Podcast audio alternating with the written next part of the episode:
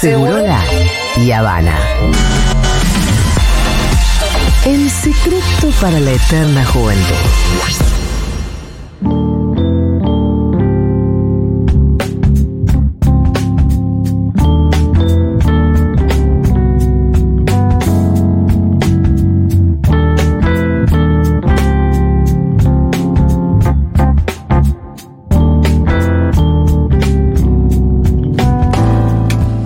Bueno, hoy es miércoles de invitados y está eh, en el piso de Seguro La Habana Paula Litbachki. Siempre me cuesta tu apellido, Paula. No pasa nada. Pero es así como lo dije, ¿no es cierto? Sí. Litbachki.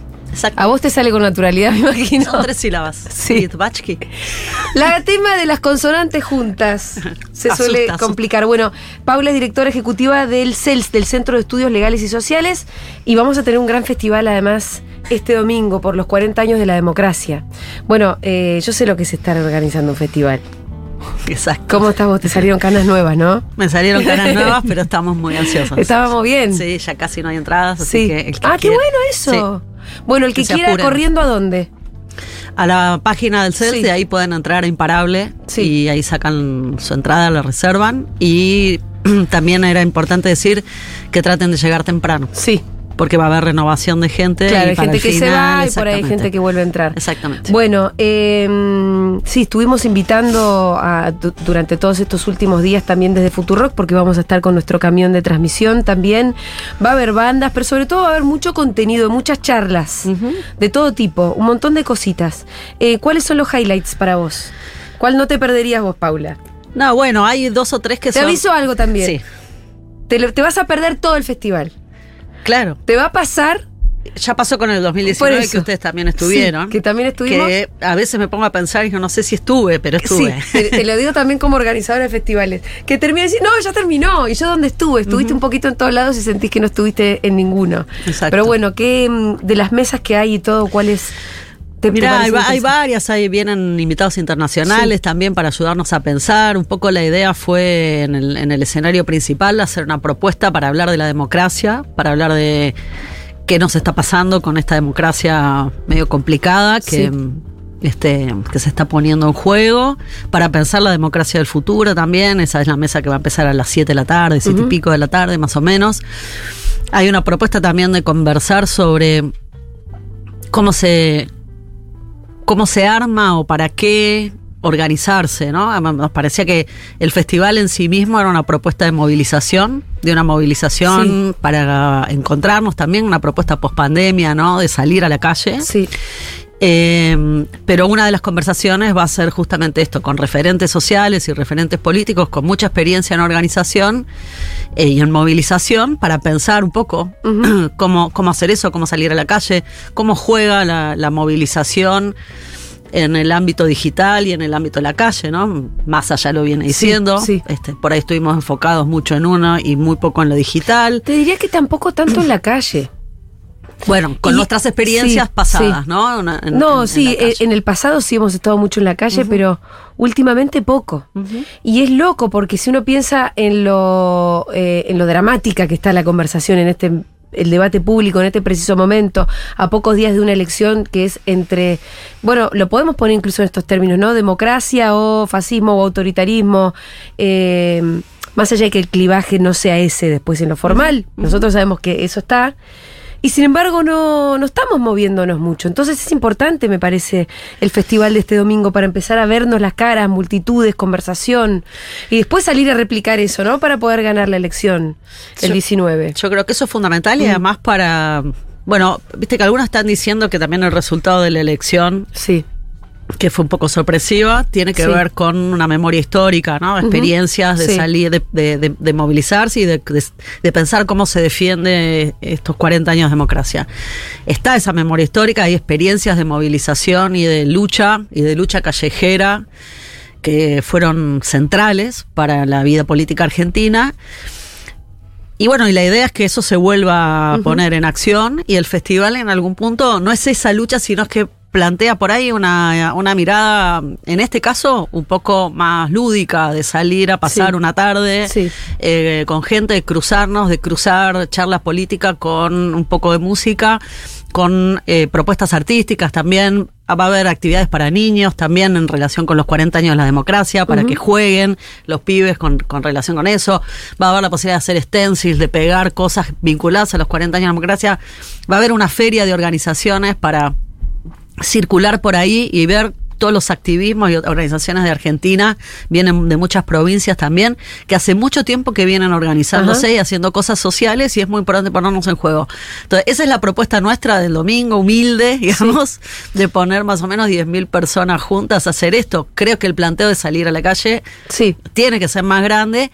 Y ahí vos me preguntabas cuáles son los highlights. Hay uno que para nosotros es muy divertido porque le habla también a otras generaciones, que es el, pregunta, ¿no? Todo meme es político. Sí. O sea, un En esa mesa está nuestro querido Juan Amorín. entre Exactamente. otros. Galia porque- también, ¿no? Galia Moldavsky Porque creo que hay que pensar un poco eh, el- el- la vida digital. Sí. Eh, mucho de lo que se está jugando ahora tiene que ver con Sí. no haber entendido demasiado esas reglas, ese, ese juego, que también hace la vida democrática. Esos son espacios en donde la derecha radical o la ultraderecha ha crecido en muchos lugares del mundo Sí. y creció acá también. Sí. Entonces, más vale que nos pongamos un poco en onda. Sí, sí, sí. A ver, a, a ver A cómo qué es. pasa ahí. Exactamente. Sí. Eh, bueno, en esa mesa, esa mesa es a las 16. Digo, para que ustedes vayan sabiendo que llegar temprano de verdad es llegar más o menos temprano. Pero los debates empiezan. Nuestra transmisión empieza a las 12 con, con un mundo de sensaciones y después va- vamos a tener una programación con, eh, bueno, muchos de los conductores de Futurock. Em, pero desde las 14.30, ¿no?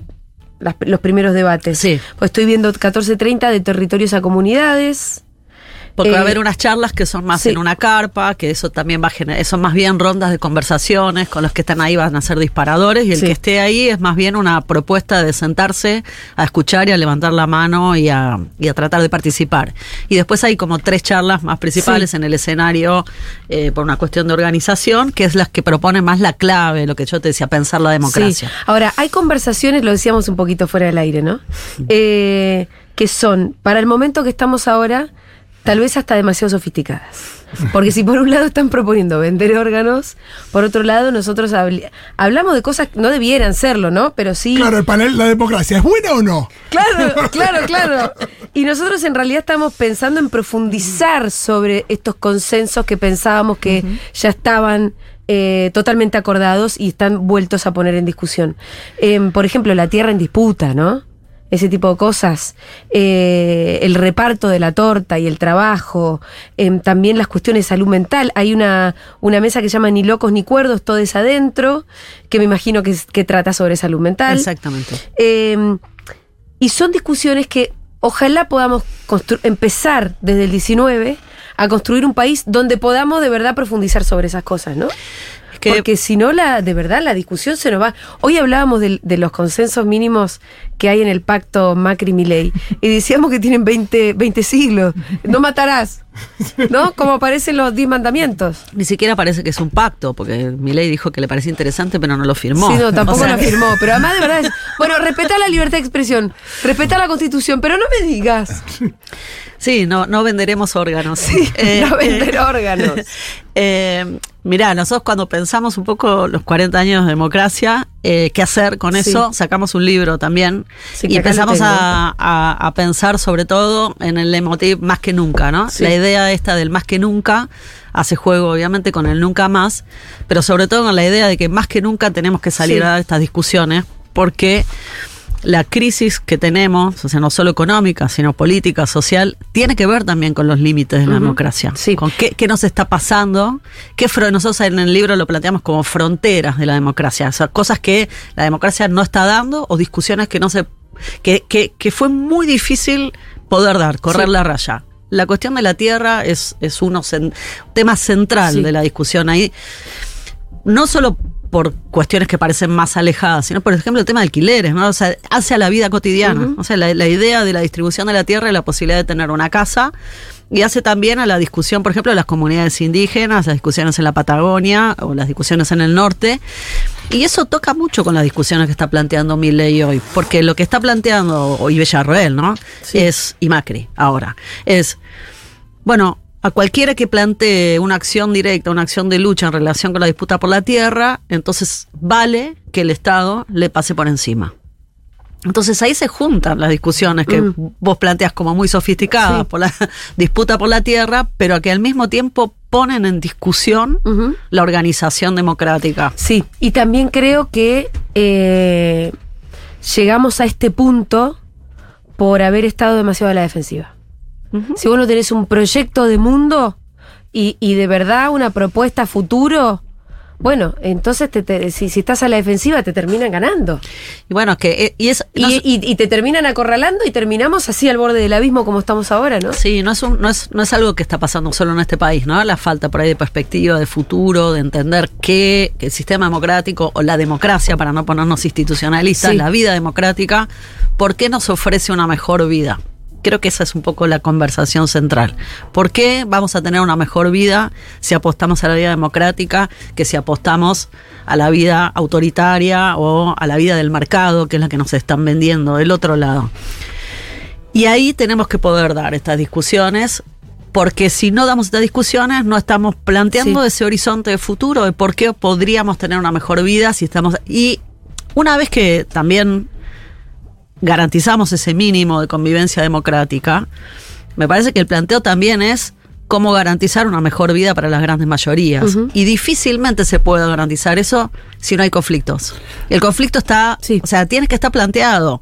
Ahora, ¿qué hace el Estado frente a ese conflicto? ¿Te pasa por arriba o de alguna manera Habilita. se- habilita y se tramita Sí, en sí. esa vida democrática? Sí, es tremendo esto del secuestro de la palabra libertad también. Uno siente que está como secuestrada ahí.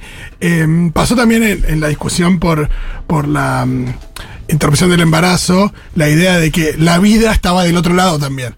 No hay una cosa de que agarran palabras Y y, sí. después es muy difícil a veces eh, resignificar eso y, y- y volver a tomarlas también, porque libertad digo, es todo lo contrario a la sumisión a los designios del mercado de los poderosos.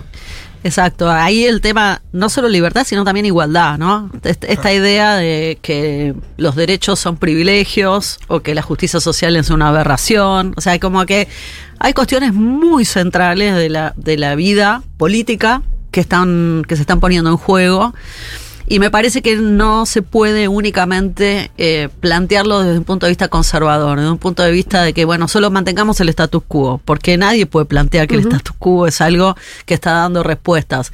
Nosotros lo hacemos como organización de derechos humanos desde el lugar de decir hay que defender los derechos y hay que pelear por los derechos. Otros lo harán desde otro lugar, desde partidos políticos, desde organizaciones, movimientos Sí. sociales. Me parece que la posibilidad de repensar el campo democrático, repensar estas alianzas, repensar las agendas, hace que necesariamente tengamos que pensar el futuro. ¿Qué modelo de país, qué modelo de sociedad? Porque además no están poniendo únicamente el énfasis en la cuestión del sistema político, creo que están haciendo un planteo profundamente conservador de- y reaccionario desde lo cultural, desde los valores. Me parece que ahí también, digamos, Sí. noso- todos los que estamos acá tenemos un rol muy importante. El festival en ese sentido también plantea esto, como che, discutamos, porque si cualquiera que plantea alguna cuestión vinculada al tema de la distribución del ingreso o de la protección de derechos es calificado de marxismo cultural, eso puede ser Claro. gracioso, pero en realidad lo que está planteando ahí es macartismo Es un político. macartismo total. Claramente. sí. Y bueno, y eso empieza a limitar sobre Sí. todo el debate político Sí. y democrático. Y ni te digo si tienen ahí a un, un reverdecer de las Fuerzas Armadas de la mano de Villarroel. Andá- andás a armar una charlita, ¿no? Escucharon los consejos de Pando, ¿no? Bueno, es que ahí, hay- Ahí está eh, claro. es muy claro que Pando había discutido con Villarroel y ahora Sí. que se juntaron con Mac- Macri Bullrich parece todo eso más ordenado, pero no solo Pando, sino el Tigre Acosta también, ¿no? Entonces, bueno, ahí empiezan ellos a, que, a, a dejar más claro que reivindican lo que fue la dictadura o reivindican lo que fue el plan sistemático de desaparición de personas, reivindican la violencia estatal en su expresión más extrema. Ese es un punto de contacto con el presente, no es que están hablando únicamente del pasado. No, le asigna un rol a la fuerza de seguridad ahora, porque lo que dice Pando es trata bien a la fuerza de seguridad, porque cuando quieras imponer tu plan vas a necesitar para que ellos repriman. Es así el concepto, con otras palabras, ¿no? Pero así lo dice. Sí, ahí hay como muchas preguntas para hacerse sobre qué va a pasar con las Fuerzas Armadas, qué va a pasar con las policías, qué va a pasar con el sistema de inteligencia. Eh, va a haber que o sea, primero vamos a esperar que no Sí, ganen. sí. Pero eventualmente, si eso sucede, hay que poner un ojo muy fuerte en eso, porque hubo algunos eh, arreglos institucionales que funcionaron durante estos 40 años con muchos problemas, pero que tuvo que ver con desmilitarizar la inteligencia, Por por, ejemplo. ejemplo. No hacer que las Fuerzas Armadas Sí. no este, eh, hagan cuestiones de seguridad interior, como cosas que incluso en América Latina no son tan claras en otros países, incluso en sistemas Brasil, democráticos. Exacto, y acá México. sí. Entonces, eh, no me cabe duda que uno de los objetivos centrales, si ganan, es, así como están diciendo, queremos achicar el Estado y reformar, por ejemplo, todo lo que tiene que ver con derechos laborales, también están pensando en que ese acuerdo democrático Sí. que fue muy claro entre el 83 y en el 2001 también, con la ley de inteligencia, se, se rompa y se reformule. Ujú. Em, vos bueno, es- este libro está buenísimo, por más que es para, eh, para el momento es un poco sofisticado, digo yo. No, pero está buenísimo. Y además es de. me- me- se plantearon hacerlo de fácil lectura, porque todos ustedes son, eh, son intelectuales, académicos, y hay veces que escriben y más. más Abogados, es un problema. abogados. Eh, pero bueno, el capítulo tuyo, Paula, arranca como un capítulo de Succession directamente. Y tiene que ver con la famosa reunión del lado escondido que acá machacamos un montón, pero que yo hoy ya quedó como lejos en el tiempo. Y es increíble porque en cualquier país serio, de verdad, hubiese sido un escándalo mayúsculo. Imagínate la cantidad de informes que hubiera podido hacer John Oliver si le hubiésemos contado lo que acá pasó y esa reunión del lado escondido que fue, eh, bueno, que puso de manifiesto la degradación total, ¿no? del Poder Judicial, en connivencia con los medios de comunicación, con los servicios. Em, bueno, y después vos también eh, eh, ha- haces una vinculación eh, entre eso, Nisman, em, la Embajada de Israel, AMIA. AMIA. Plantearos un poco ese conflicto. Sí, yo trabajo mucho, Sí. mis temas más de trabajo eh, tienen que ver con el funcionamiento del sistema Sí. judicial y la relación del sistema judicial con la inteligencia y con el sistema político, ¿no? Sí. Y yo vengo siguiendo mucho, nosotros patrocinamos desde el CELSA Memoria Activa, digamos que son familiar, grupo de familiares y víctimas del atentado a la AMIA. Y ahí desde ese momento ya estaba claro, ¿no? La, in- la- la integración y mm, la interrelación entre la CIDE o la ex-CIDE y la justicia federal, lo que conocemos como Comodoro Pi. No la quiero hacer larga, pero digamos, me parece que hay que prestarle mucha atención a lo que fue ese proceso histórico también, de aprender bastante de lo que pasó ahí. Pero lo que muestra el lago escondido es que ese armado sigue presente muy por abajo, hasta eh, excepto en los momentos en los que el telón se corre, muy por abajo, y que tiene una actualidad política impresionante, porque uno de los tipos que viaja es uno de los jueces contenciosos administrativos que después resuelve cuestiones en donde se discute este, cuestiones favorables o no a Clarín y le, y le vota a favor. Digamos, no es que son cosas totalmente marginales, tienen que ver con discusiones muy Sí, centrales sí, sí, para el funcionamiento para el funcionamiento del Estado democrático, etcétera. Estaba el, el que era el ministro de Seguridad, este, de la reta en ese momento también muy metido adentro. Entonces, esa lógica, eh, que además es muy gracioso, porque es, es como si esa lógica que estaba muy claramente identificada con un sector del macrismo y un sector de Comodoro Pi totalmente antikirchnerista, con la idea de, tenían, son unos cruzados en, en relación con su opción política Sí. con el grupo Clarín, con creo que hoy se ordenaría distinto, ¿no? Pero en ese momento lo que mostró es que esa red de relaciones es una red de favorecimiento también, que estaba muy vinculado al espacio político que hace de la anticorrupción una Sí, su declaración. bandera. Es su bandera. Es una cosa insólita. ¿Qué pasó acá? Que- Sí, sí, bueno, sí. y vos hacías mención a la cuestión de Estados Unidos. Después vimos la foto de Paul Singer, ¿no? Ahí Sí, que- que- el- que que- fueron con el juez de la Corte Suprema a hacer una excursión de pesca. Que o lo sea, hizo la legisladora Ocasio Cortés. Exactamente. Esas son prácticas que no es que solo pasan en Argentina, hay en otros lugares. Esa interrelación entre los factores de poder económico muy fuertes metidos dentro de los poderes judiciales y los sistemas políticos también.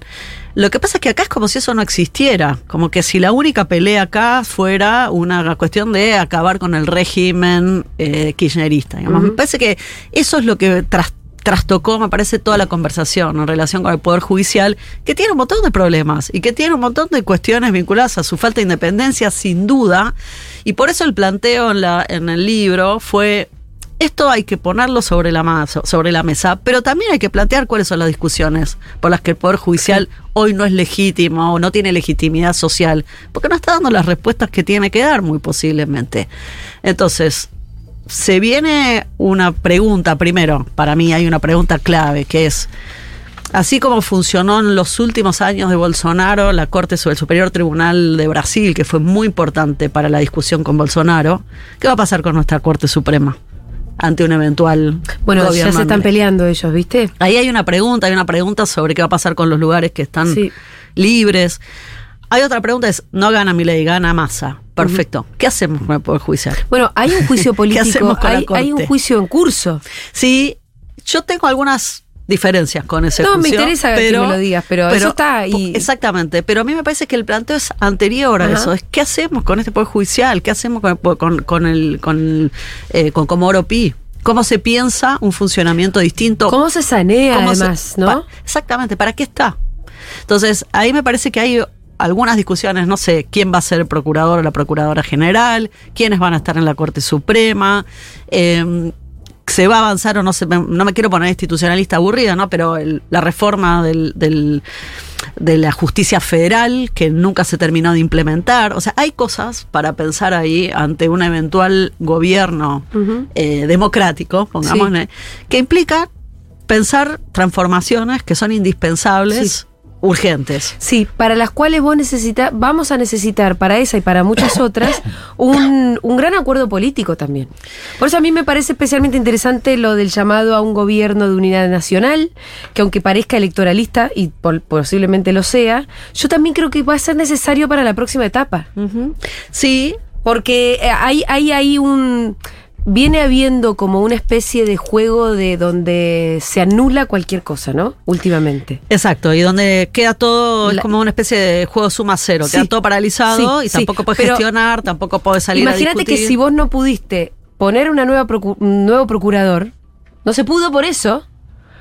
¿De qué reforma podemos empezar a hablar? Bueno, yo creo que va a haber que generar los acuerdos para poder ocupar esos lugares, pero que esos lugares tienen que ser repensados también para trabajar en la legitimidad social y dar respuestas. Res- Y también me parece que, y acá creo que es el pensamiento futuro, que esta idea de acuerdo nacional tiene que implicar para todos Mm. cómo repensamos también nuestras agendas Sí. y la posibilidad de poner nuestras agendas en disputas con otras agendas y que eso no esté mal.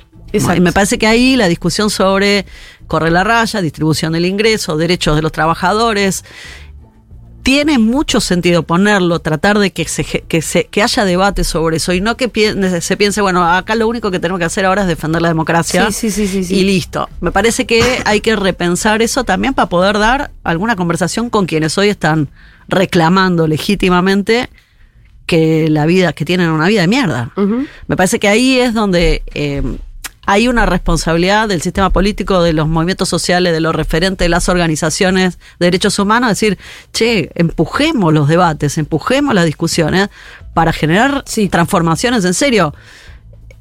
La cuestión de la, digamos, de la, de los derechos de los trabajadores y la, no sé, la distribución del ingreso, por ejemplo, es como, bueno, no discutamos eso, no se puede, es como intocable, no se puede discutir. Parece que ahí hay que volver a generar masa crítica para que esas discusiones queden ahí, los sindicatos, ¿no? Este, dar alguna respuesta a los más jóvenes también, en términos de organización y de plantear que, bueno, la vida democrática, la organización te va a permitir defender mejor tus derechos Sí. y conseguir más cosas que si apostás a una vida esencialmente individual y que te lo responda únicamente el mercado. Me imagino, Paula, que vos nunca te hubieses imaginado votando a Massa. no lo puedo decir. No, porque el otro día yo agarré el libro de. No, pero para Sí. generar un poco de conciencia, sí. ¿no? El libro de, de Genut y lo agarré en, cual- en un capítulo cualquiera. Pues yo ya lo había leído, entonces lo quería releer un poco, y volví a esa etapa en la que Massa lo que hizo fue bloquear la reforma del Código Penal, que justamente era una reforma que se había pensado bastante con una especie de acuerdo nacional, porque estaban todas las fuerzas con juristas de renombre implicados en esa reforma de ese código. Eh, estaba Gil Lavedra, estaba Arlanián, estaba. Pinedo, Pinedo, sí. exactamente. Y Massa, en una movida muy artera, lo que hizo fue bloquear esa posibilidad con eh, un discurso pu- punitivista y sumamente demagógico. Y eso fue una, una gran cagada, ¿no? Eh, por eso digo, entonces, yo No, me imagino que debe ser agenda- difícil. exacto. Y, y no digo porque por ahí tenemos, eh, debemos tener oyentes que dicen, bueno, pero más, bueno, la izquierda misma salió a decir ni, ni Milei ni Massa. A mí la verdad que me dio vergüenza directamente, ¿no? ¿Con qué, ¿Con qué argumentos podemos defender ir a, ir a meter ese voto? Eh, eh, incluyendo toda esta historia que conocemos, ¿no? Yo creo que el, el- el argumento es que la- ese voto es el que garantiza las condiciones de posibilidad Sí. de dar estas otras Para seguir discusiones discutiendo. para seguir discutiendo. Eso sin duda. Lo otro implica dar vuelta Discutir a todo. venta de órganos. Sí, sí, sí. Y Mm. violencia. Claro, Porque violencia. me parece que eso también es importante. O sea, el, el atentado a Cristina Sí, sí, sí. sucedió. También es como que, bueno, esto no sucede, lo corremos de la conversación. Sucedió. ¿Cómo involucras So- el atentado a Cristina en esta Y conversación? bueno, pero es que ahí hay procesos sociales que se fueron dando subterráneos desde hace bastante tiempo que muchos no vimos, no pudimos ver, no estábamos prestándole atención, se nos pasó, justamente por lo que hablábamos de cuestión digital, quizás, no lo sé. Que terminaron en una expresión de violencia extrema, digamos, como fue el atentado, por parte de grupos eh, que se identifican con la extrema derecha eh, y que existen en la Argentina. Entonces, lo que seguro uno no puede decir es que todos aquellos que voten a Milei Villarroel adhieren a esas ideas, de ninguna manera. No. Creo que hay un montón de cosas ahí que, que- que explican el voto a Milei. Pero hay una parte que explica que tiene que ver con estos procesos sociales de subjetividad, despolitización de jóvenes, de precarización de la vida también, que bueno, se fue para expresiones de extrema derecha como en otros lugares del mundo también. Y que están dispuestos a pasar a la acción, como lo, como lo vimos, no es que no lo estoy inventando, estuvieron dispuestos a pasar a la acción. Sí. Entonces, me parece que ese, esos procesos sociales subterráneos y no tan subterráneos encontraron hoy un aglutinador político, como, como dicen los politólogos, una- la- en la oferta política, alguien que exprese a esos grupos, que no, no son todos, pero son importantes. Y me parece, estoy pensando que ese mismo argumento también puede servir para el votante de derecha. Porque estoy pensando más, hoy estábamos hablando con Fito, ¿no? Como.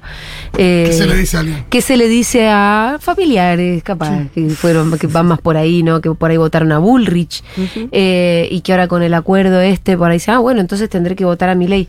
Creo que, que, que también puede ser el argumento, ¿no? De, ¿Vos te querés, cre- que de- querés quedar del lado de la propuesta más violenta? ¿No? Y ahí Y yo creo que, qué sé yo, que, que, que tu tía, tu vieja, la verdad que no. Claro. La verdad es que no. violenta y también con una propuesta de, creo que de Villarroel encarna Sí. una propuesta también que tiene que ver con correr la raya de la legitimación de la violencia estatal. Como decía antes, una, o sea, no solo es una expresión de una defensa corporativa del pasado porque ella tiene familia, no es solo eso, obviamente hay ahí una justificación ideológica eso, pero implica una forma de entender el Estado, una forma de ver la sociedad y una forma de legitimar la violencia estatal. Entonces, a procesos sociales violentos, vos le superpones Sí. Le la el marco poli- institucional. el marco institucional Mm. Que legitima la violencia estatal o que legitima propuestas como la circulación de armas, libre circulación de armas, el resultado de ahí es una sociedad mucho más violenta. Entonces, me parece que la discusión sobre la violencia es una discusión central para tener con quienes están del otro lado de la mesa. Pero, mira, podemos tener diferencias, pero esas diferencias las queremos resolver de modo violento o las queremos Claro. resolver de Claro. modo democrático. Ahí está, Rolo. Perfecto, porque, porque el discurso es muy violento. Por más que Milei hoy, hoy no se refiere a las armas y esté tratando de esconder eso, el discurso es muy agresivo y violento y habla de la eliminación de- del adversario. Directamente habla de la eliminación, lo vimos en el debate, eh, habla de que si a quienes salen a protestar o a ocupar tierras, esto lo dijo Villarroel directamente, hay que pasarles por arriba, o sea, el Estado los tiene que ir a sacar o no va a permitir esas manifestaciones, no va a permitir esas expresiones. Ahí hay una cuestión en relación con la disidencia que me parece que abre una pregunta importante. Sus respuestas en general también tienen un componente de retórica violenta, ¿no? Nosotros ahí presentamos con varias organizaciones de la sociedad civil también una- una- unas notas a la Cámara Electoral y a la Dirección Electoral planteando que no se podía sostener un debate democrático electoral en los términos en los que se estaba sosteniendo. Sí. Bueno, ¿Qué ah, quiere, pero qué quiere, acá dónde iban? no, a que se trate de poner algunas reglas dentro de la discusión y el debate electoral o llamar la atención que no se naturalice Sí. que uno de los candidatos puede decir este es un excremento, Ajá. esto es una rata. Pero vos te referís al debate en concreto. el debate, no, no, no al debate, al de- debate público al en debate general. público Ah. en general, el debate público y, al- y obviamente en el debate. Solo en el debate creo que estuvieron más cuidados, Sí, pero en el debate público me parece que aparece. Sí, sí, de rata, basura, lo voy a, te voy a dejar en silla de ruedas Exactamente. y cosas por el estilo. Eh, bueno, entonces, entran a cels.org.ar, vayan, entran a Imparable, que así es como se llama el festival de el próximo domingo 5 de noviembre, va a ser en el Estadio Malvinas Argentinas, eh, lo organiza el CELS, estamos festejando 40 años de democracia, y Futurock también va a estar transmitiendo y también los invita a que vengan. Hay un Así montón de es, charlas sí. y actividades, todo súper interesante, musiquita, la bomba de tiempo, Paula Mafia, Gauchito Club, bueno, un montón de cosas más, un montón de charlas también desde las 14.30. Entren a la página para ver, porque yo ahora no las voy a leer todas, porque son un montón. Eh, pero bueno, abarca de verdad un montón de temáticas. Y vayan con niños si quieren temprano. ¿Se puede ir con bueno. perros? No sé. No sé, imagino que sí. A Cristina le estoy diciendo que. Cristina, ¿puedo ir con mi perrita? Le digo, no sé, Cristina, vos andás con tu perrita. No creo que nadie te diga que no puedas entrar con la perrita. Es en el estadio de Malvinas Argentinas. Y acá me escribieron a mí también del CELS que van a estar estampando serigrafías de León Ferrari. Ajá. Así que a la gente decirle que lleven eh, remeras eh, lisas. Ah, Ah, la rem- ¿se te puede hacer tu remera? Sí. Claro, te vas con tu remera con- una serigrafía de León Ferrari. Escúchame. Buenísimo, entonces. Llegás a la mesa del domingo eh, con la serigrafía de León, de León Ferrari si tenés algún eh, Bien. familiar gorila. Se desmaya ahí, se muere. Un montón de, de actividades y de cositas.